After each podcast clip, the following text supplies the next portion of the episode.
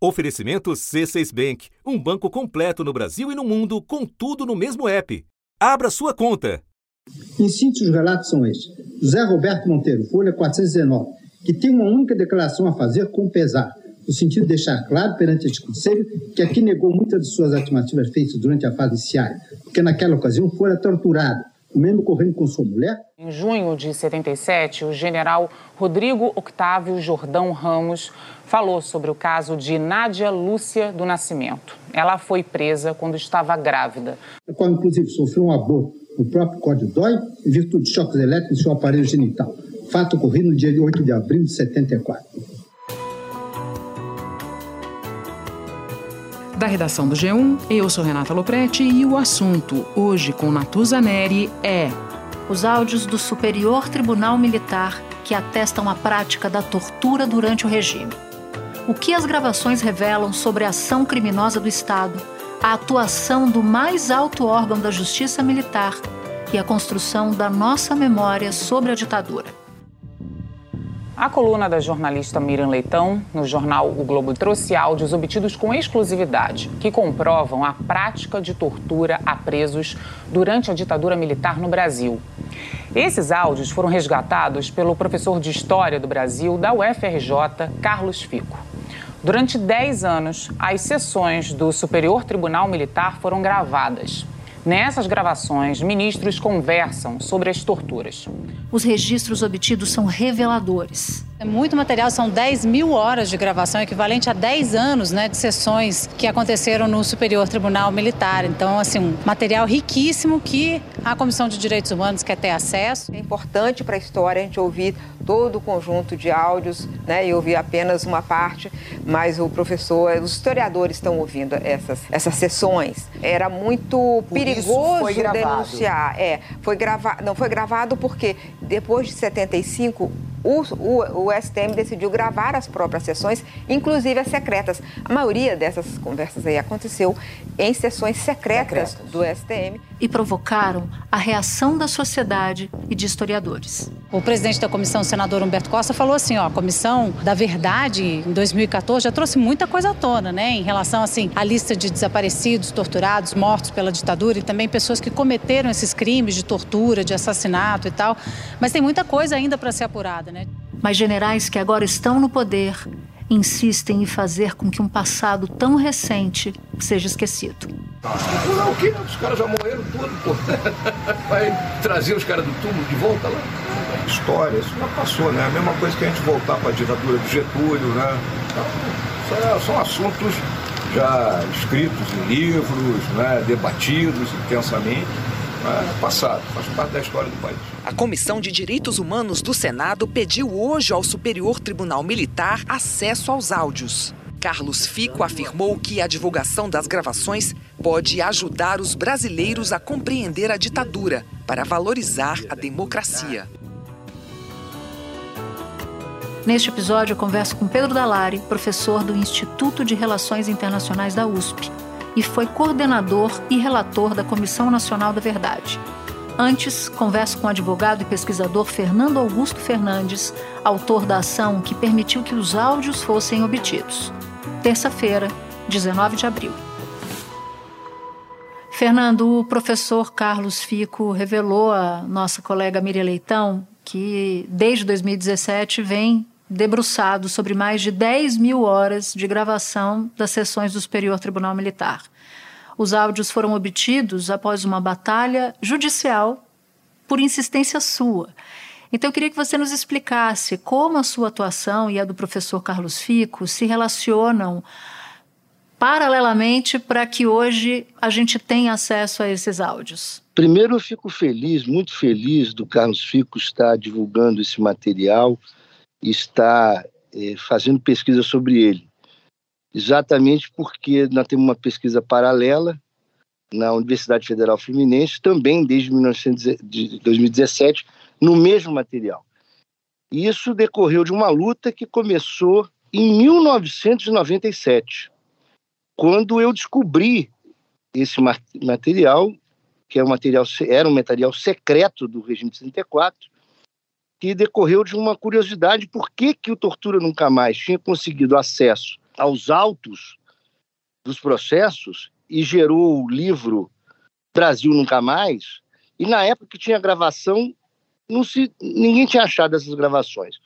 Eu consegui achar essas gravações. É, o material de pesquisa, logo depois de eu conseguir autorização, assim que nós começamos a escutar os áudios que denunciaram tortura, é, o material de pesquisa foi apreendido por ordem de um ministro-general do STM, estamos falando de 1997. Foi preciso passar as gravações de fitas de rolo muito antigas, elas tiveram de ser digitalizadas.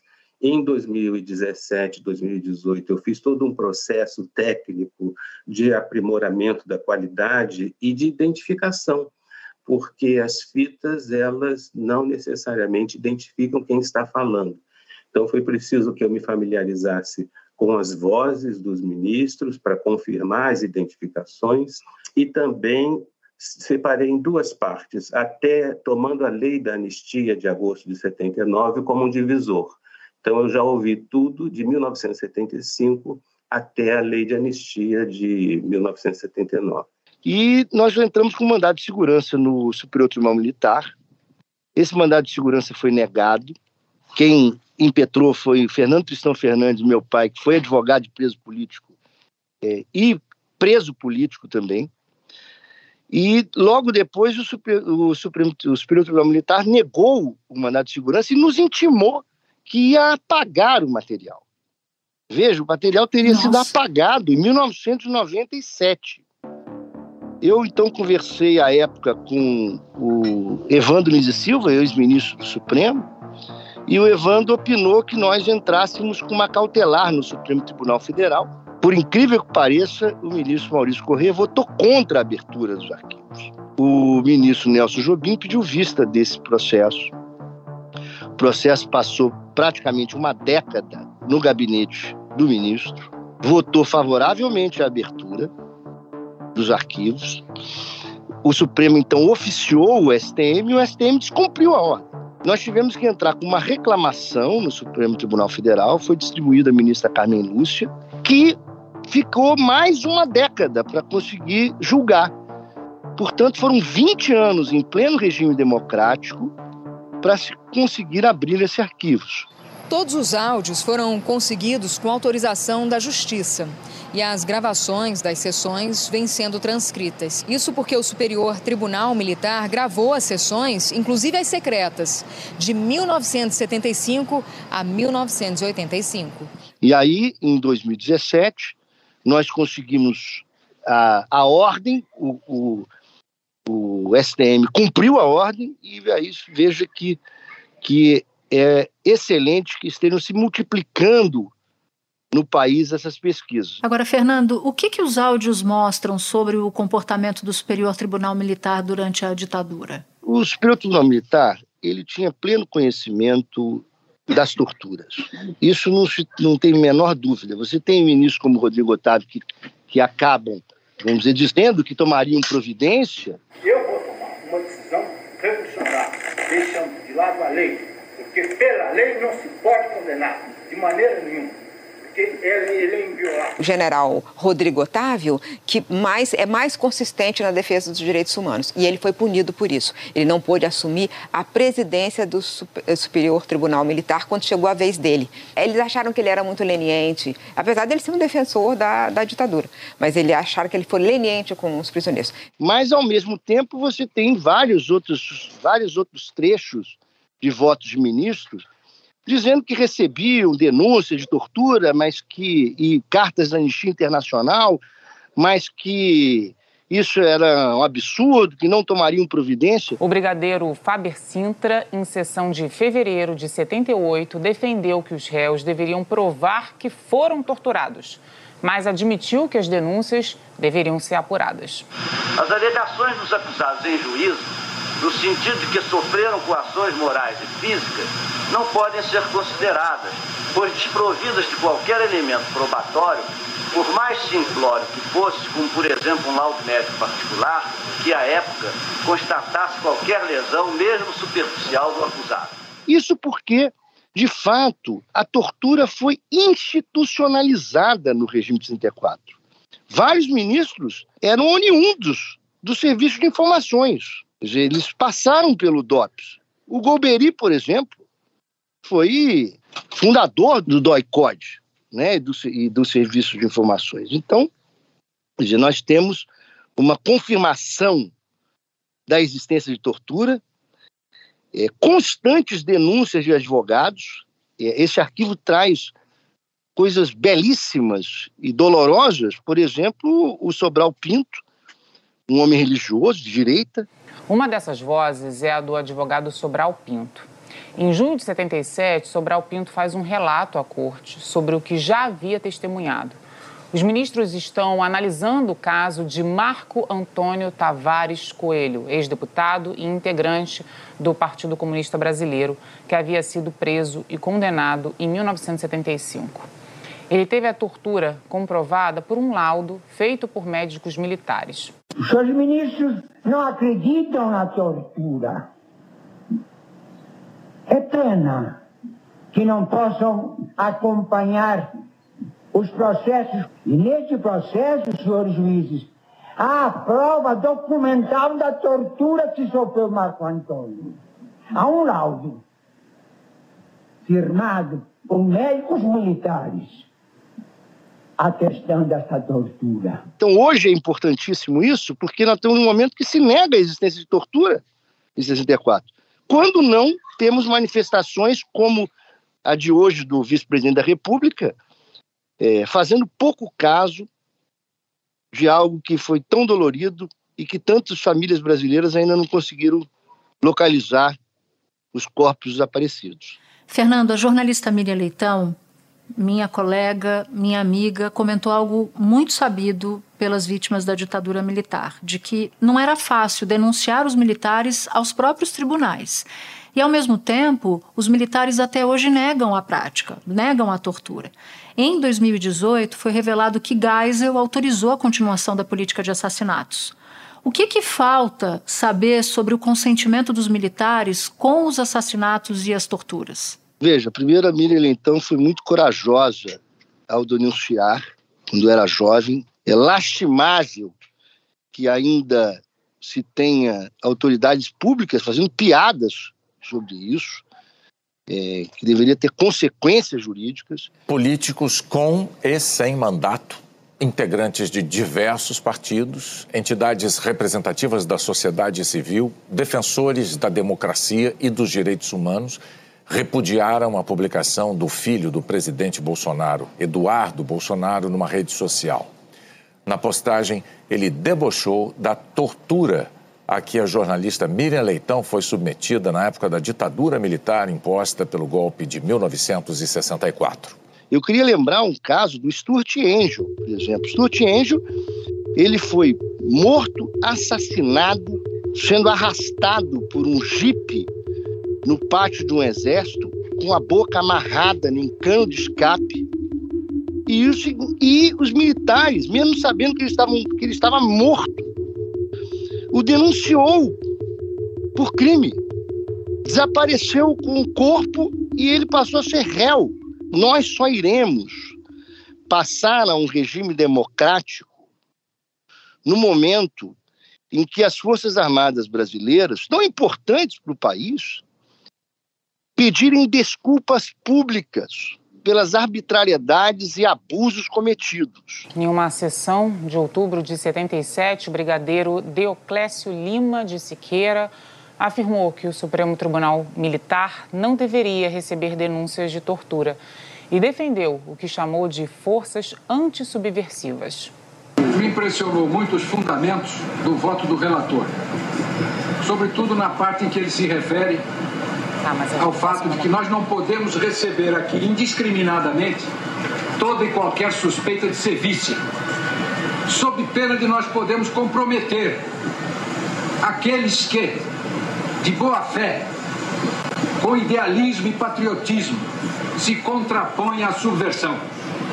E com isto, matarmos até o esmorecer o entusiasmo com que essas forças antissubversivas têm agido no Brasil e auxiliem na busca pelos corpos, porque as Forças Armadas ainda têm documentos não revelados em que é possível, certamente, localizar esses corpos de brasileiros desaparecidos. Ou seja, não são só brasileiros enterrados, como diz o vice-presidente. Nós estamos falando de brasileiros desaparecidos, que as famílias merecem a localização e que a história do Brasil merece que é, seja reconhecido e pedido escusas ao povo brasileiro sobre o cometido. Fernando, não tenho como agradecer pela sua participação no assunto. Foi muito bom ter você aqui. Muito obrigada. Eu que agradeço profundamente contribuir com isso e faremos sempre, estou sempre à disposição é, de vocês, como da UFRJ e de todas as pesquisas que forem feitas sobre o assunto. Espera um pouquinho que eu já volto para falar com Pedro Dalari. Com o C6 Bank, você está no topo da experiência que um banco pode te oferecer. Você tem tudo para sua vida financeira no mesmo app, no Brasil e no mundo todo.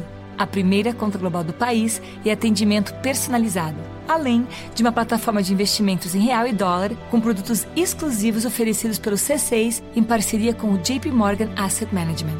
Quer aproveitar hoje o que os outros bancos só vão oferecer amanhã? Conheça o C6 Bank. Tá esperando o quê? C6 Bank. Pedro, você coordenou a Comissão Nacional da Verdade de 2013 a 2014, quando a comissão foi extinta.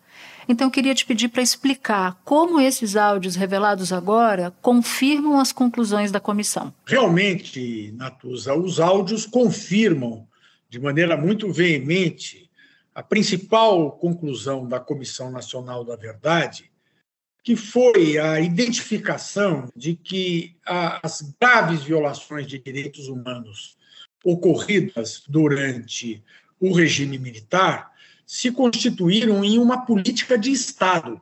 Isto foi importante, esta conclusão da comissão, porque até então havia muito questionamento sobre essa visão, com a defesa, principalmente por parte das Forças Armadas, de que eh, os atos de tortura, de execução, de desaparecimento forçado teriam sido praticados por uh, membros das Forças Armadas, mas de maneira por iniciativa pessoal, sem que houvesse uma política de Estado nesse sentido.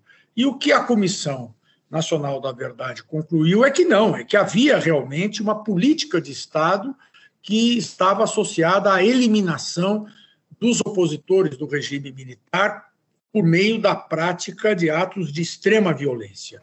A Comissão Nacional da Verdade responsabilizou 377 pessoas pelos crimes contra os direitos humanos cometidos durante a ditadura militar entre os anos de 1964 e 1985.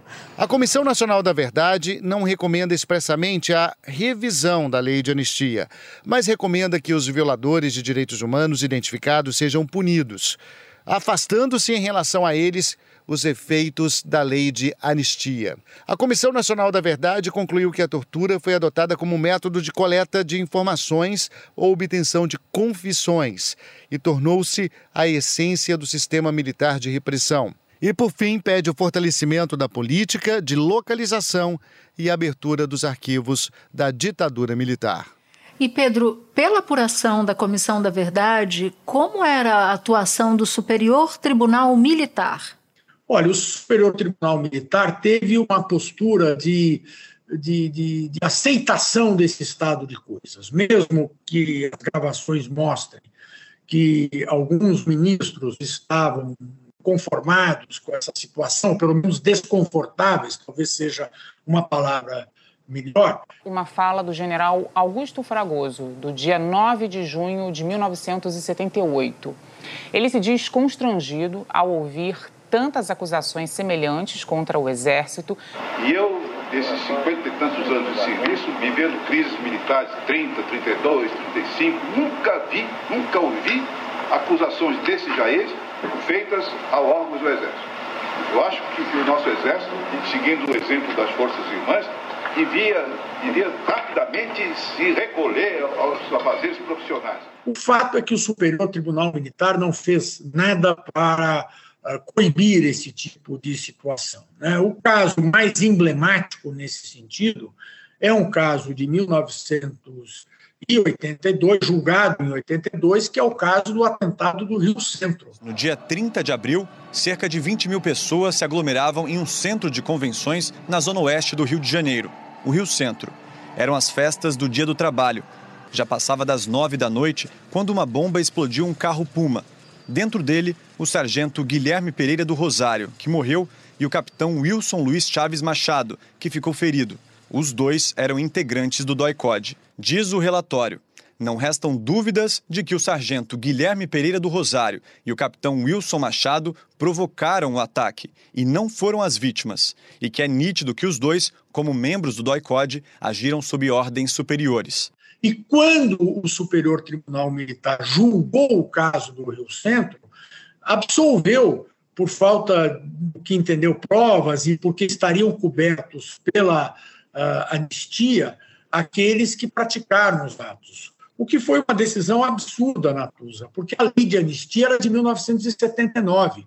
Esta explosão ocorreu já posteriormente, já na década de 1980. Portanto, uhum. os autores não poderiam estar cobertos pela lei de anistia, que foi anterior ao ato. Portanto, a postura do Superior Tribunal Militar ao longo da ditadura foi de conivência com esses atos de extrema violência contra os direitos das pessoas. E você cita o termo incômodo, que foi exatamente o que, o que me soou. Alguns dos áudios, por exemplo, há o relato de que é, se estaria incomodado com a repercussão negativa das atrocidades cometidas pelo regime no Brasil, só que com repercussão internacional. Então não fica claro para mim se eles de fato estão ultrajados pelos atos de crueldade da repressão ou se pela repercussão negativa lá fora desses tais atos de crueldade. Ou se os dois, não é, Natuza? Ou que é possível, né? Quer dizer, que houvesse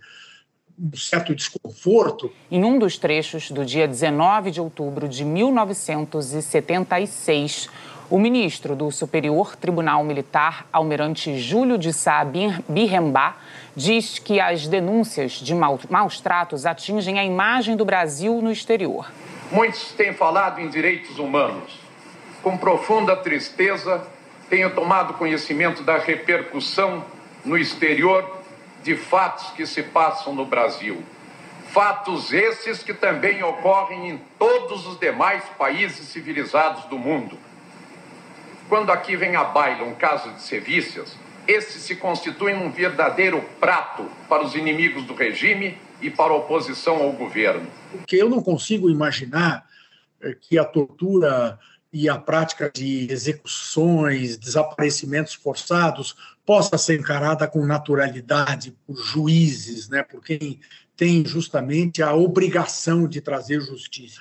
Agora, seja por um motivo, seja por outro, o, o que é relevante é que esse desconforto ele jamais se refletiu em medidas concretas que pudessem ser tomadas no sentido de procurar eliminar esse tipo de prática do regime. E Pedro, na, na segunda-feira, o vice-presidente Hamilton Mourão riu sobre a possibilidade de investigação.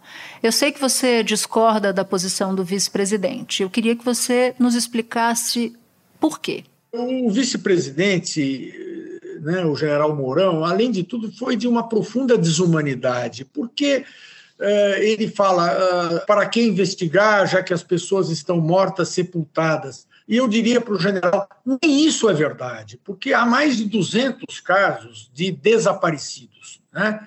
o que significa pessoas que as famílias não conseguiram sepultar porque os corpos não foram localizados. Né?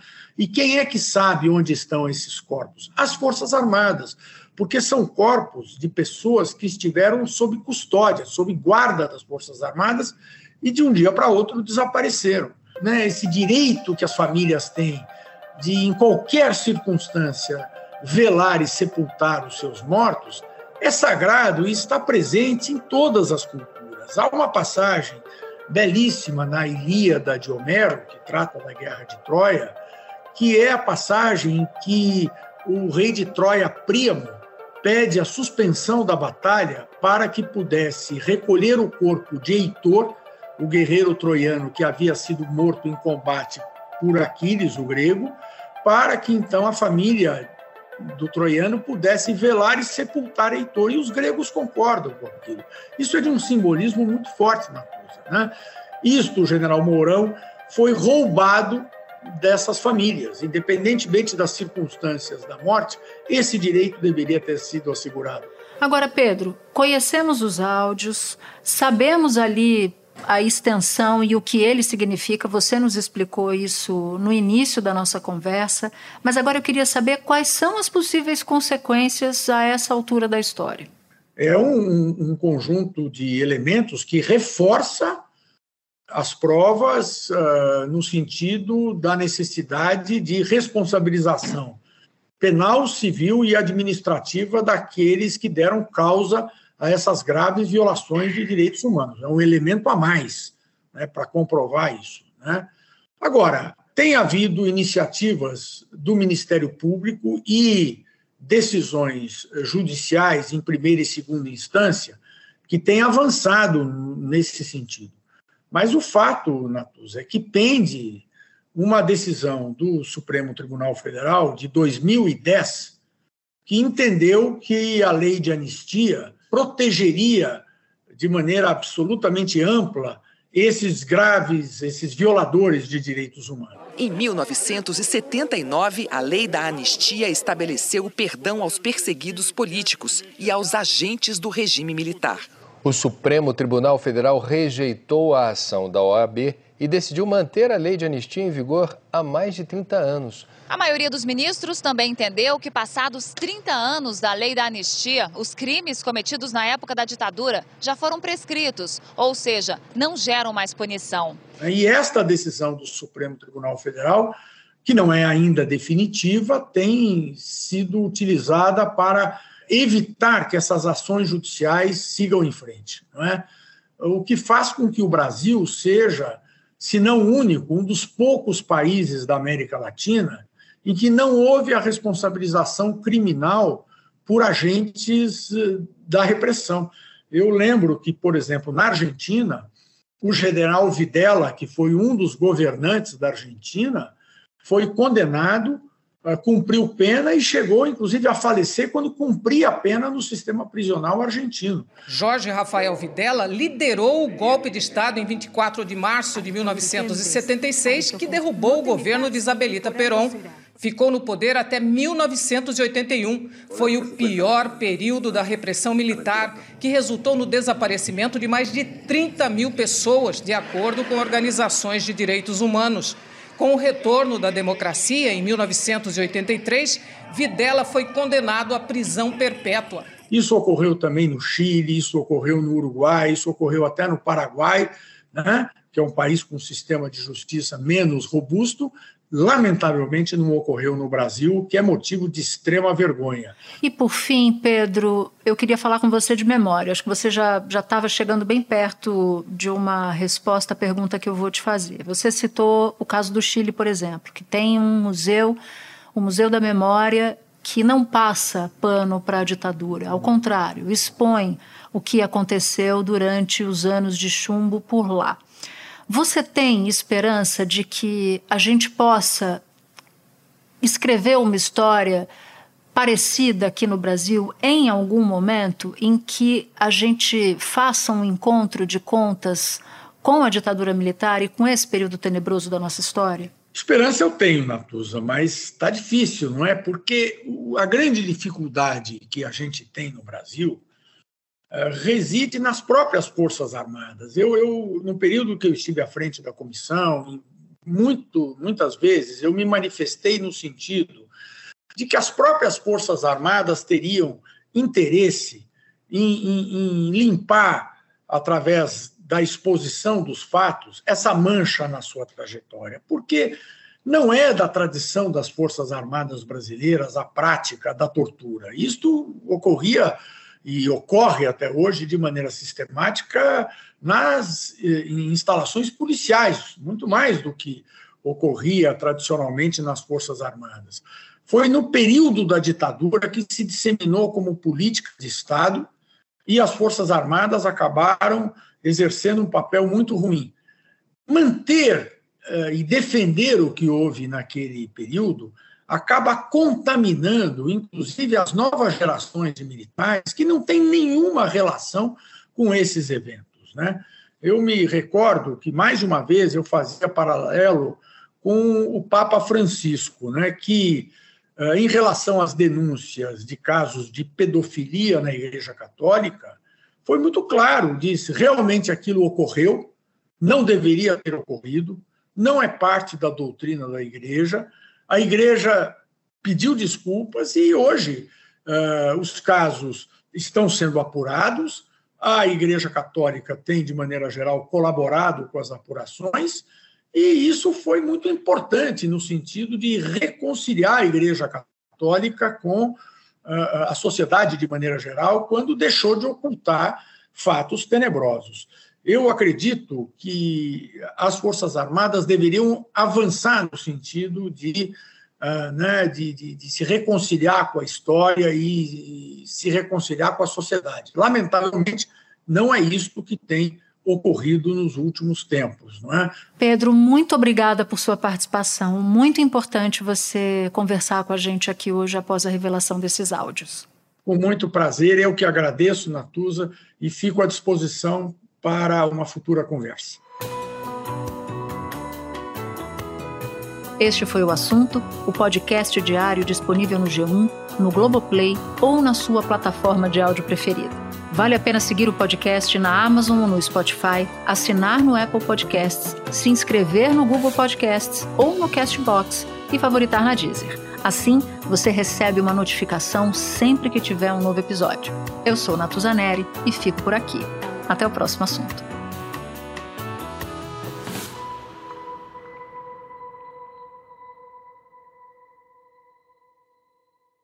Você no topo da experiência financeira que um banco pode oferecer. Escolha um banco completo no Brasil e em qualquer lugar do mundo. Abra sua conta no C6 Bank.